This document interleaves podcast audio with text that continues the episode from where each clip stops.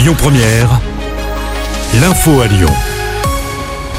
Bonjour Rémi et bonjour à tous. À la une, les agriculteurs lèvent peu à peu les blocages en France. Cela fait suite aux annonces du gouvernement, des blocages notamment sur l'A6 et sur l'A89 autour de Lyon.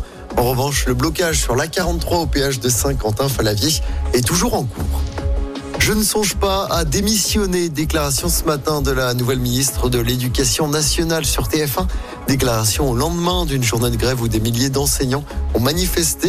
Grève pour réclamer de meilleures conditions de travail sur fond de polémiques entourant Amélie Ouédéa Castera. Un enseignant sur cinq était en grève dans l'Académie de Lyon. Nouvelle manifestation contre la loi immigration à Lyon ce week-end. Mobilisation contre cette loi jugée raciste et xénophobe.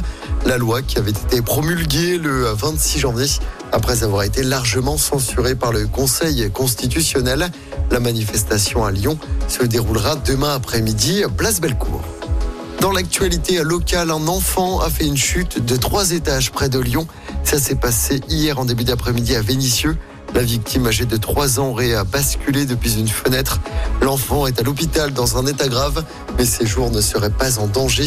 Selon les premiers éléments, la maman était présente dans l'appartement et elle pensait que son enfant était en train de dormir. On passe au sport en football. Fin de mercato très agité pour l'OL. Le transfert de Saïd Benrama a capoté.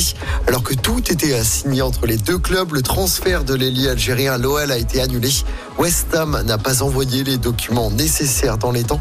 L'OL aura donc recruté six joueurs lors de ce mercato d'hiver. John Textor et son directeur sportif David Friot vont s'exprimer en début d'après-midi pour faire le bilan.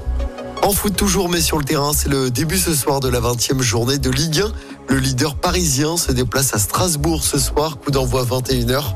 De son côté, je rappelle que l'OL recevra Marseille pour l'Olympico dimanche soir au Groupama Stadium. En basket, pas d'exploit pour l'Asvel en Euroleague. Les Villers-Banais se sont inclinés hier soir sur le parquet du leader de la saison régulière, le Real Madrid.